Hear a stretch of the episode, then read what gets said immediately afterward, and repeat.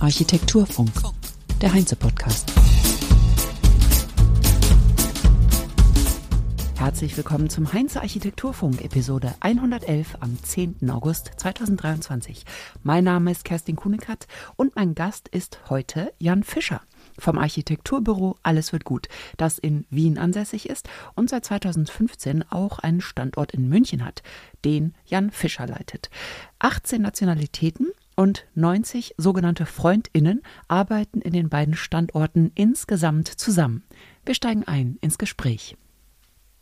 Das Büro wurde 1999 von Andreas Marth, Friedrich Passler, Herwig Spiegel und Christian Waldner gegründet. Wie viele Büros in dieser Zeit durch einen Wettbewerbserfolg. Und dann ist es auch durch Wettbewerbserfolge gewachsen. Also ihr generiert ja. Aufträge vor allen Dingen durch Wettbewerbe.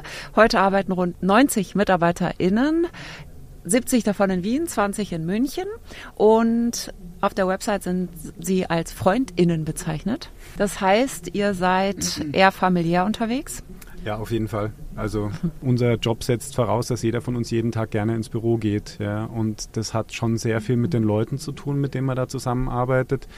Deswegen, äh, ja, ist, glaube ich, ist auch meine Hauptarbeit äh, als Büroleiter sicherlich schon auch immer die Arbeit am Team. Ja. ja und das auch irgendwo ähm, einerseits im ersten Schritt so zusammenzustellen, dass die Leute sich auch bestenfalls irgendwie gut ergänzen, dass unterschiedliche Persönlichkeiten da sind, die dann auch letzten Endes im Prozess zu einem Projekt und zu einem Büro führen, das halt diese Unterschiedlichkeit auch abbildet. Wie unterscheidet sich der Wohnungsbau in Wien und in München? Im Endergebnis vielleicht gar nicht so extrem. Aber ich glaube, was so die, die Startkonstellation betrifft, ist es doch bei vielen Projekten einfach anders. Also wir haben in, in, in Wien oft die Situation, dass wir sogenannte Bauträgerwettbewerbe machen. Das heißt, es gibt im Prinzip schon einen Investor, mhm. der äh, sich für ein Grundstück bewirbt und der aber auch bestenfalls manchmal mit zwei oder drei verschiedenen Architekten dann schon zusammenarbeiten muss, weil das Grundstück eine bestimmte Größe hat und das ist im Wettbewerb vorgegeben. Ähm, da ist dann vielleicht auch schon eine Preisbildung mit drin, also weil, weil die Gemeinde, die dann das Grundstück veräußert, also sprich auch dann die Stadt Wien zum Beispiel, einfach sehr starke Anforderungen haben. Also die wollen, dass äh, irgendwo da eine mietpreisgebundene Situation entsteht. Sie wollen, dass ein, sag ich mal, nicht äh, der weiße Riese entsteht, sondern schon auch ein, ein bisschen äh, eher parzelliertes Stück, wo unterschiedliche Architekturansätze vielleicht auch drin sind, wo von vornherein eine vernünftige Außenanlagenplanung zumindest mal vorgegeben ist. Und bei vielen Verfahren ist auch sogar schon der Soziologe mit im Paket. Von der Stadt aus? Naja, es ist zumindest gefordert und man muss dann auch quasi also. ein entsprechendes soziales Konzept. Bei größeren Projekten ist es dann bis zur, sage ich mal, Quartiersmanagement-Ebene. Und das ist, glaube ich, der wesentliche Unterschied. Also die denken die Projekte schon tendenziell eher auch vom Ende her. Also ja. passen die Kosten, passt das Umfeld, haben wir da gleichzeitig eine Infrastruktur, die mit aufgebaut werden muss. Ja, ähm, das ist, äh, glaube ich, schon das, was uns auch geholfen hat und gleichzeitig ist es auch eine, wie soll ich sagen, kooperativere Situation. Also man, man, sieht jetzt den GU, mit dem er vielleicht dann auch schon zusammengeschnallt ist, nicht so in einer, erst am Ende des Projekts, wo der irgendwie seine Wehwehchen hat, aber man die beiden Projekte, die der im Kopf hat und das Projekt, was wir im Kopf haben, nicht mehr zusammenbringt. Man hat einen Architektenkollegen mit drinnen, ja. mit dem man sich auch abstimmen auch muss. Auch von der Kommune. Ja, Manchmal. im Prinzip schon, ja. Und wieso haben wir das in Deutschland nicht? Das klingt so gut. Ehrlich gesagt, ich weiß es nicht. Ja. Also, weil ich meine, wir sind beide in der EU, ja. Österreich und Deutschland, und ich glaube, es wäre auch im deutschen Vergabesystem möglich. Es ist, glaube ich, einfach, Faulheit wäre jetzt vielleicht übertrieben, aber ich Anderer weiß es nicht. Umgang mit. Manchmal frage ich mich schon, warum viele nicht so über den Tellerrand schauen. Also sprich, sich jetzt wir hatten teilweise auch schon Besuche in Wien von Kommunen, die sich dann wirklich auch oh, haben okay. Sachen zeigen lassen und so. Also sind schon ein paar, die da weiter mit vorne bei sind. Also ihr tragt diese Thematik und diese Art zu planen und wie die ja. Kommune dort arbeitet, auch sozusagen zumindest im süddeutschen Raum auch an die Kommunen heran und macht Vorschläge oder wie? Ja, ich glaube, dass die die Deutschen vielleicht da einfach im Denken anders aus, aufgezogen sind. Also, weil man denkt halt viele Verwaltungsstrukturen, glaube ich, immer erstmal von der Juristerei her und dass die Dinge, ja. die Prozesse irgendwie funktionieren und nicht von dem, was es eigentlich jetzt im Ziel bedeutet, ja. Und äh, deswegen gibt es dann Seminare dazu, wie ich richtig vergebe und das juristisch einwandfrei mache, aber es gibt, glaube ich, wenig Fortbildung dazu, wie man zu einer funktionierenden Gemeinde kommt. Ja.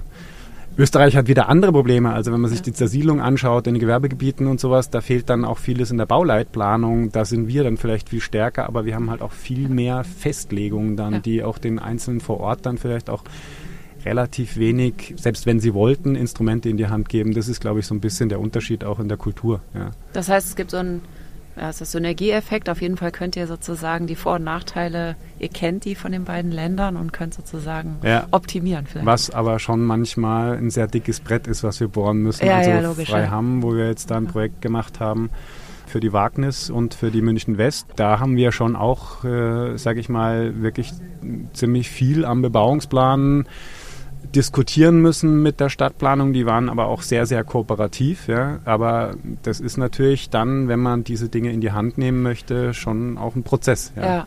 Wo ist das Projekt von Wagnis? In Freiham ist es ja, dann. Ja, Freiham, mhm. hier in München. Freiham draußen ist eines der größten Stadtentwicklungsgebiete Europas, also im Westen von München. Und das hat zwei Abschnitte. Der eine Abschnitt ist gerade schon im Bau und der nächste Abschnitt kommt noch. Das sind circa, sagen wir, 20.000 bis 30.000 Leute, die da wohnen sollen. Ja. Okay, und das für Wagnis ist dann demnächst fertig sozusagen? Ja, genau. Das ist jetzt gerade in der Fassadenfertigstellung und äh, auch ein sehr spannendes Projekt gewesen. Ja. ja. Und in Perlach habt ihr den Perlach Plaza genau, gebaut. Ja. ja, ist natürlich jetzt, äh, wenn man jetzt das Wagnis-Projekt sieht und das äh, ist jetzt, sage ich mal, ohne, also nicht despektierlich gemeint, aber ein klassisches Investorenprojekt. Mhm. Aber das ist schon auch eine Sache, die uns reizt und wo wir auch schauen, gerade und überzeugt sind, dass auch gerade in die Projekte ähm, es wirklich notwendig ist, da ja.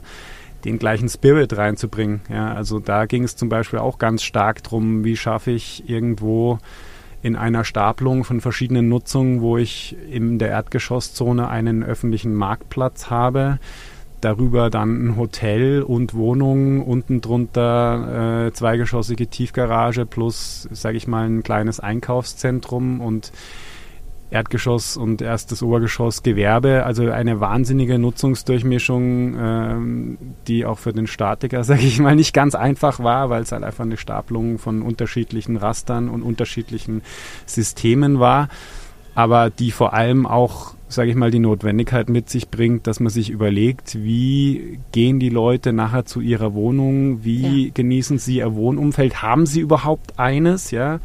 Und das Wohnumfeld, sprich die Entree-Situation, ist da zum Beispiel auf plus zwei entstanden. Also die haben quasi ihren Vorgarten, ihren Hof, ihren Wohnhof haben die einfach auf dem Dach des Gewerbes drauf. Ja? Und da gibt es eine schöne Treppe hoch, da gibt es Aufzüge natürlich hoch.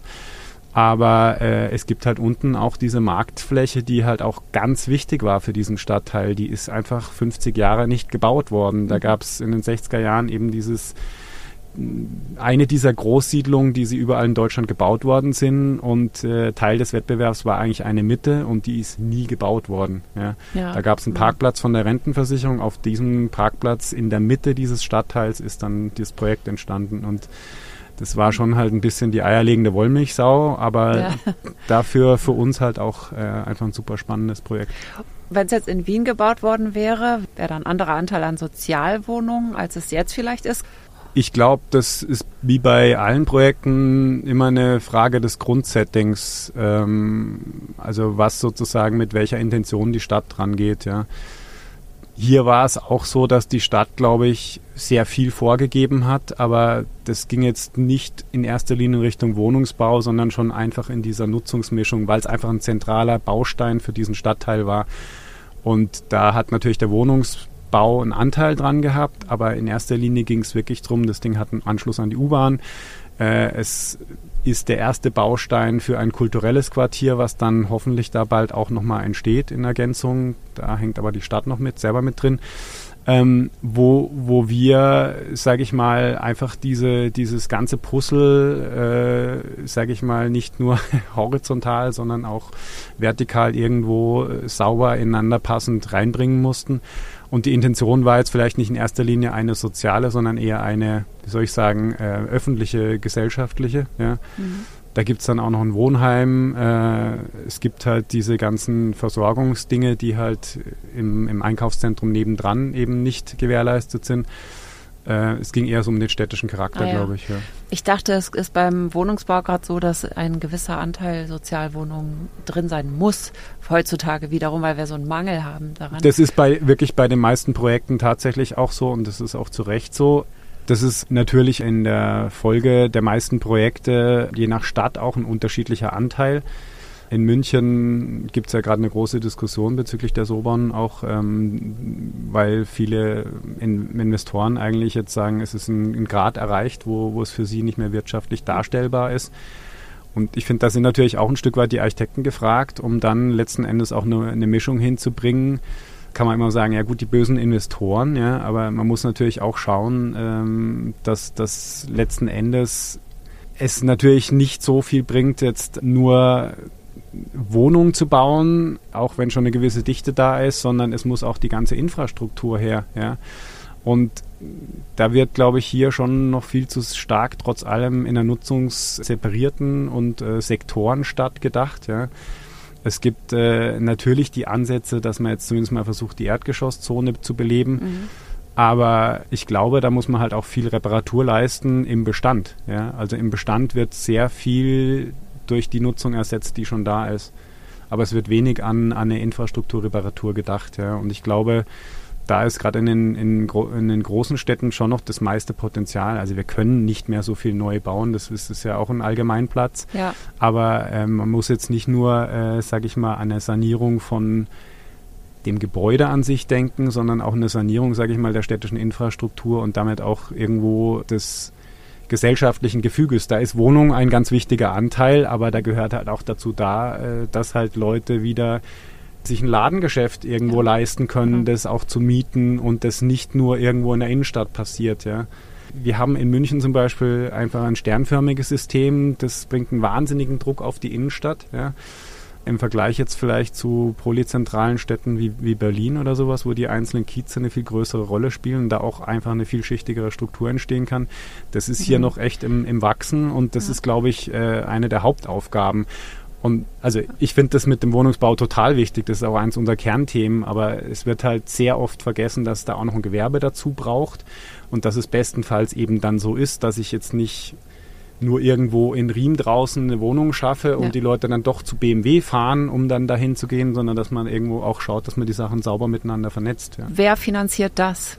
Also Investoren, die jetzt irgendein Grundstück kaufen und irgendein Projekt umsetzen, das kennen wir, das macht Sinn, das wirft auch Rendite ab, aber jetzt sanieren und irgendwelche kleinteiligen Strukturen ermöglichen, an welchen Stellschrauben muss man denn da drehen? Da findet man ja jetzt nicht den großen Investor für. Ja, das sind dann vielleicht, sage ich mal, vielleicht hilft jetzt auch diese Situation, die wir jetzt gerade aktuell haben, dass alle irgendwo ein Stück weit eingekreist sind. Ich sage jetzt mal, momentan auch beneide ich viele Projektentwickler, glaube ich nicht, die, die einfach hohe Zinsen haben, schwierige äh, Vergabesituationen und alles. Aber so Krisensituationen sind ja manchmal auch ganz gut, um, um irgendwo neue Ansätze reinzubringen und vielleicht ja. Dinge zu aktivieren, die man vielleicht unter anderen Umständen nicht mehr aktiviert hätte. Und das eine ist natürlich überhaupt das Sanierungsthema, was viele Jahre hieß, äh, ja, machen wir nicht, das äh, sollen die, die machen, die halt irgendwie die Krümel übernehmen, ja. Und ich glaube, das ist schon ein anderes Denken. Und ja, die müssen sich dann aber auch tatsächlich im Bestand musst du dich eigentlich fast immer vernetzen. Ja? Mhm. Du musst schauen, was ist da, du musst zumindest mal gucken, welche Tendenzen sind da vor Ort da und vielleicht auch bestenfalls noch einen Partner mit reinbringen. Ich sage jetzt mal eben genau die Situation, wo habe ich vielleicht ein Unternehmen, die brauchen Wohnungen für ihre Mitarbeiter, das ist schon vielleicht im Viertel drin. Solche das Dinge, ist auch Arbeit für Architektinnen. Ist zumindest mal anzustoßen, mhm. ja, und den Investor drauf zu bringen, wenn er nicht schon selber drauf gekommen ja. ist. Ähm, für, also wir sind jetzt nicht uninteressiert an dieser Leistungsphase null. Ja? ja. Und für uns ja. ist ja oft das größte Problem, dass wir irgendwo in ein Projekt reinkommen und feststellen, dass halt die Prämissen einfach nicht so richtig gut gesetzt sind. Dann hast du halt ja, nur genau, noch ganz kleine Stellschrauben, um, um halt genau diese Programmierung eigentlich des, des Gebäudes irgendwie nochmal anzupassen. Ja.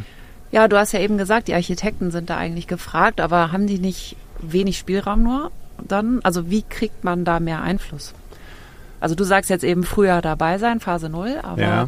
der Weg muss ja auch geebnet werden. Naja, sagen wir zunächst mal muss man den Anspruch haben. Ja. Es gibt ja sicherlich Büros, die da weniger Aufwand betreiben. Ich glaube, da sind wir vielleicht dann in Anführungszeichen ein bisschen ineffizienter unterwegs, weil wir solche Dinge dann schon tendenziell vielleicht mal auch eher mal in Frage stellen oder zumindest mal mhm angesprochen haben wollen, auch mit dem Bauherrn immer wieder diskutieren. Ja. Jetzt nicht, um ihn zu ärgern, sondern einfach nee, auch... weil es euch ein Anliegen ist wahrscheinlich. Weil es uns ein Anliegen ist und weil wir schon auch davon überzeugt sind, dass die Diskussion zumindest dazu führt, dass beide Seiten das stärker beleuchten was dieses Gebäude leisten kann und was es vielleicht auch nicht nur jetzt leistet, äh, wo der Mietvertrag für die nächsten fünf Jahre unterschrieben wird, sondern vielleicht auch perspektivisch für die nächsten 20, 25 Jahre einfach verschiedene Möglichkeiten erlaubt. Und je mehr man sich da, sage ich mal, mit dem anderen abgleicht und dem anderen vielleicht auch äh, Vernetzung herstellt und sagt, äh, schaut's doch mal da und schaut euch mal das an, das könnte doch auch funktionieren, desto glücklicher werden vielleicht dann auch beide Seiten letzten ja. Endes, ja. Also das ist schon ein Prozess, der jetzt, glaube ich, deutlich über die Planungsleistung hinausgeht, aber ich ich glaube, wir sind da als Architekten definitiv nicht an der falschen Stelle. Ja. Nee, glaube ich auch. Eigentlich eine Erweiterung des Arbeitsfeldes. Also erstmal wie so eine Art Bestandsaufnahme vielleicht auch. Potenziale erkennen. Und ja. wer könnte das besser als ArchitektInnen ja im Endeffekt? Ja, ich meine, wir beschäftigen uns, glaube ich, schon einfach viel mit Stadt und mit den Zusammenhängen und äh, ja, es ist auch nicht so, dass wir die Weisheit mit Löffeln gefressen haben. Man muss sich dann im Einzelfall auch dann Leute mit dazu holen. Mhm. Interdisziplinär. Ja, und es geht natürlich auch nichts am Bauherrn vorbei, wenn der Bauherr sagt, ja, ich bin ja. jetzt ein Wohnungsinvestor, ich tue mir einfach schwer mit Gewerbe und sowas. Das gibt es leider wirklich auch ich total oft so. Ja. Ich weiß das auch, dass Gemeinschaftsräume auch eigentlich immer gern wegfallen, weil die nichts, sie bringen nichts. Aber ich denke mal, das ist wirklich am Ende für die Gesellschaft wirklich ein, ein dramatischer Verlust es beschäftigt mich auch die Frage, wie man das finanzieren kann. Also ich stelle mich jetzt auch nicht hin und sage, böse Investoren, die müssten gefälligst den Gemeinschaftsraum finanzieren, sondern nur, wie könnte das eigentlich zu einem, wie so ein Grundrecht werden, weil es einfach gut ist für die Gesellschaft. Ne? Also wir haben es ja auch gesehen, in den genossenschaftlichen Projekten wird da natürlich dran gedacht. Und ich glaube, das sollte für jede Gruppe an, in dieser Gesellschaft eine Möglichkeit geben, also die Lösungen weiß ich auch nicht, aber ich fände es halt interessant, dass man da mal eine Lösung entwickelt.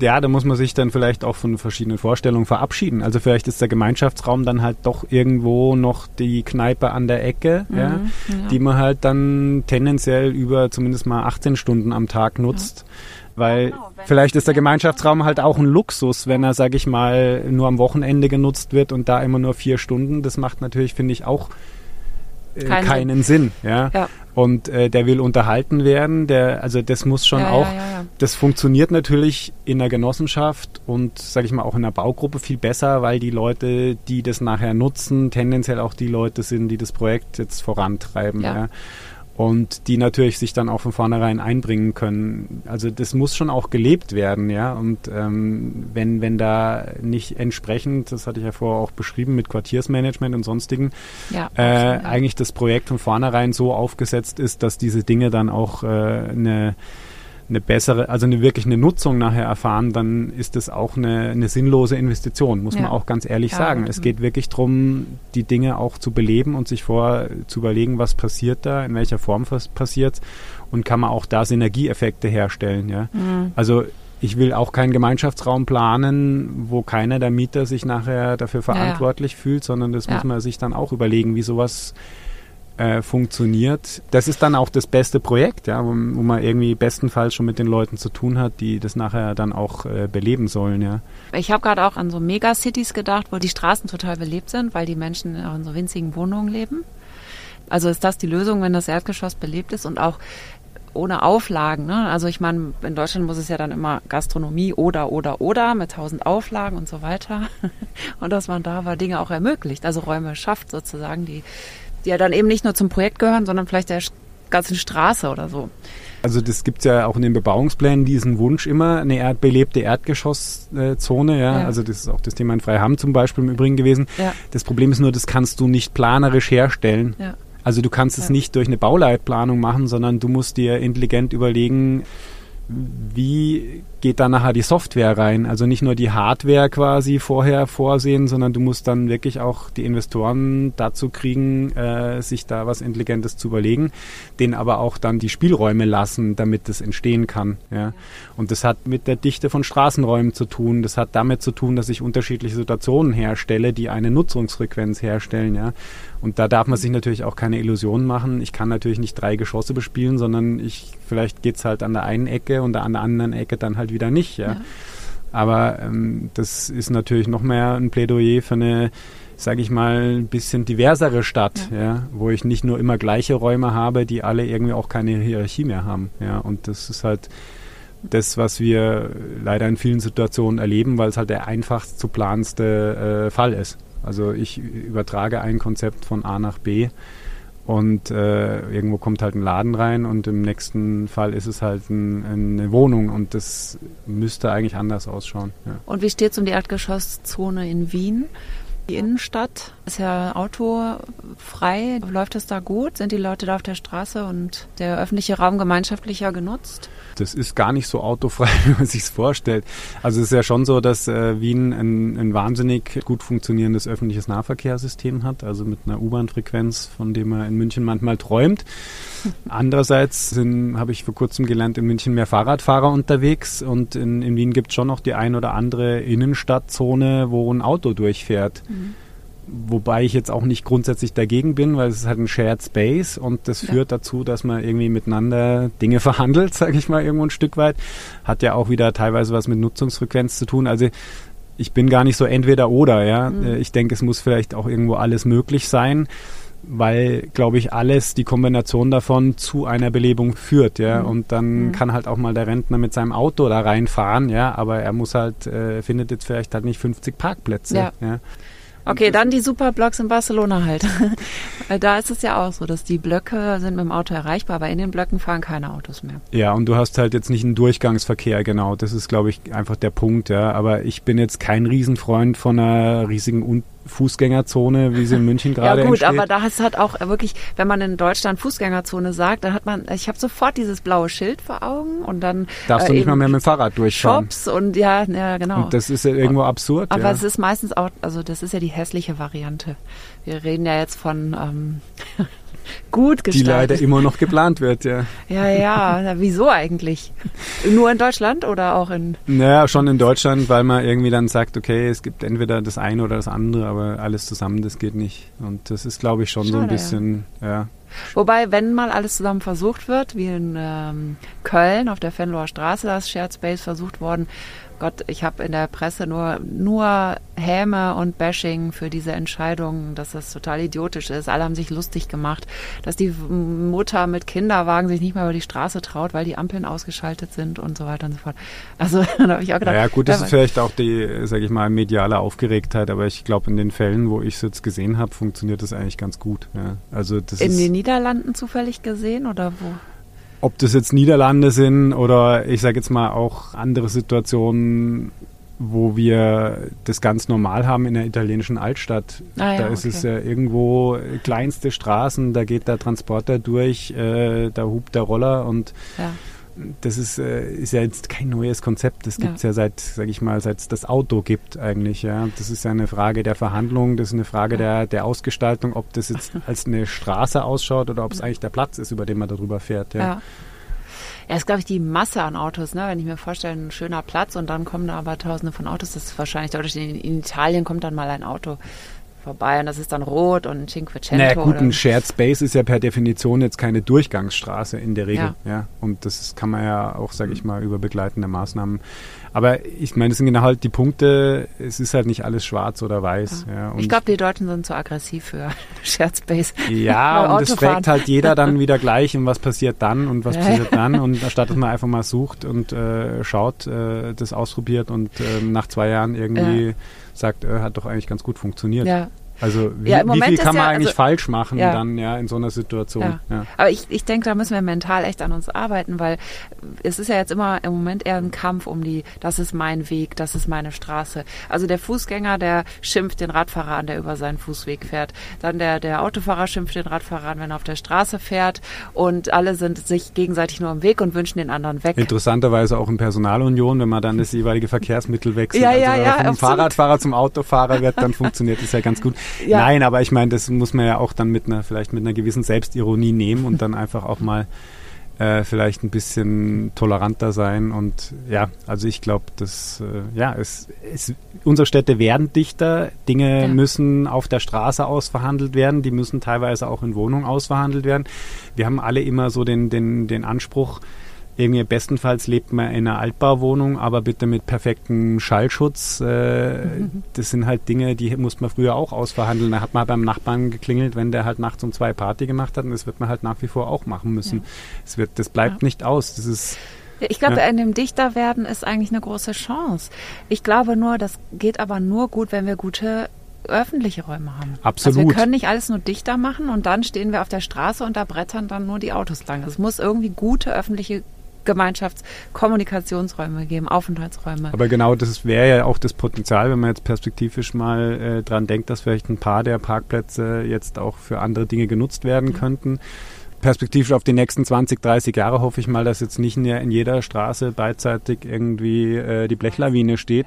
Und das ist schon ein großes Potenzial, sage ich mal, bis zur sogar vielleicht Bauung äh, mit, sage ich jetzt mal, kleinen Tiny Houses, die jetzt vielleicht nicht zur Privatnutzung dienen, aber wo halt ein Café drin ist ja, oder ja, sowas. Genau, ja. Und das, das ist, glaube ich, das, wo es drum gehen wird. Gleichzeitig ist es schon wichtig, Dichte per se ist jetzt auch nicht das Allheilmittel. Also wir merken ja schon auch, in München habe ich es über die letzten Jahre selber gemerkt, die zunehmende Dichte, die zunehmende Frequenz bringt auch sehr viele Konflikte mit. Es werden viele Bereiche auch übergenutzt. Also das muss schon auch die Infrastruktur an, an öffentlichen Naherholungsflächen und Grünflächen muss schon auch mitwachsen. Und ja. gleichzeitig müssen halt auch die Wohnungsbauten besser werden. Also da muss es dann eben die Wohnungen werden ja auch kleiner, weil sich die niemand mehr leisten kann. Da, da braucht es dann vielleicht eben genau den Gemeinschaftsraum oder mal das Gästezimmer oder das Pluszimmer, was wir zum Beispiel bei vielen Projekten mit dazu haben, mhm. wo man sagt, okay, das gibt ein Zimmer, das kann ich mit einem eigenen Badbereich vielleicht nochmal von der Wohnung abkoppeln. Ähm,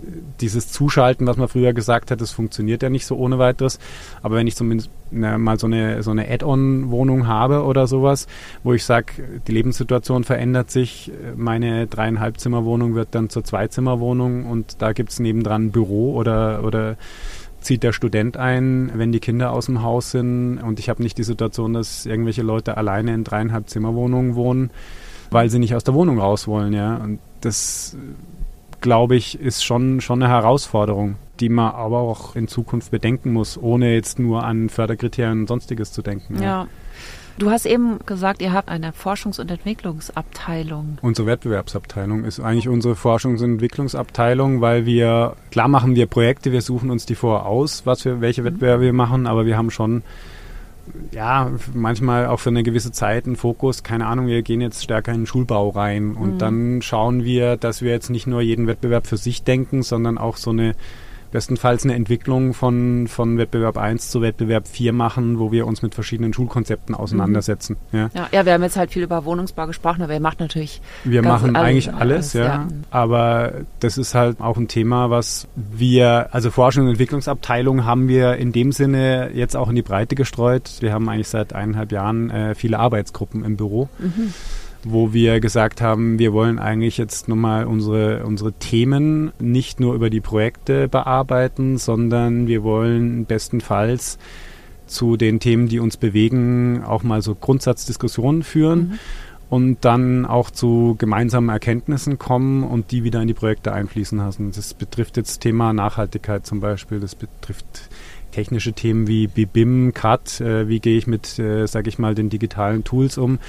Das betrifft Themen ähm, wie analoges Arbeiten zum Beispiel, dass wir sagen, okay, äh, wir haben jetzt eine bestimmte Art des Arbeitens in den letzten Jahren immer verstärkt betrieben das muss man den Absolventen teilweise auch nochmal mitgeben, wenn sie bei uns ins Büro kommen. Nimm den Stift in die Hand und geh nicht sofort ans 3D. Wir wollen da auch ein bisschen lockerer werden, weil manchmal geht es darum, den dickeren, den dickeren Filzstift in die Hand zu nehmen, um erstmal zu schauen, was ist eigentlich ja. der, wo will ich hin, ja, und dann nicht schon gleich die Entscheidung treffen zu müssen, wie dick ist jetzt die Wand, ja. ja.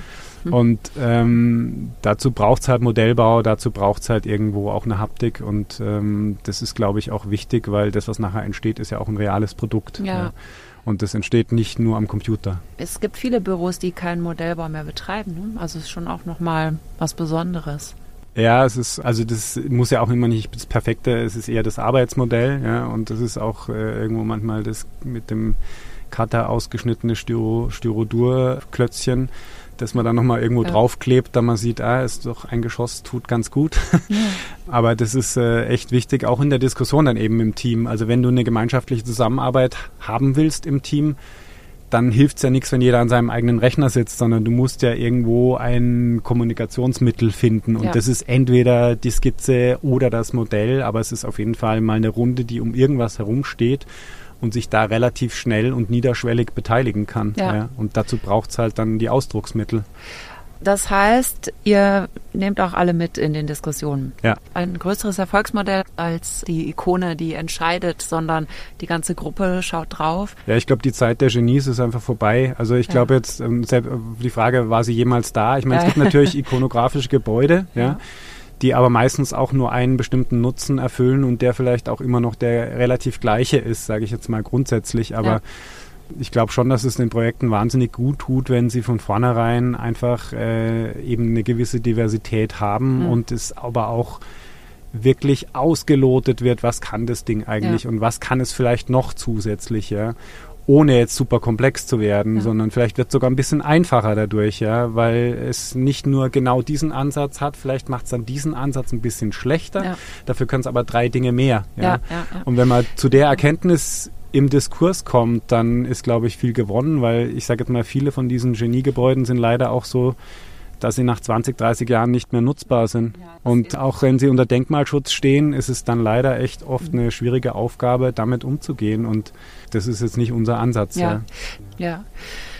Und du hast oder ihr habt einen Wettbewerb gewonnen in Düsseldorf für ein Hochhaus, mhm. ist das richtig?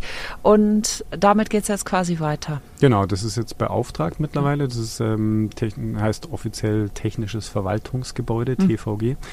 Ähm, Sehr schöner Titel.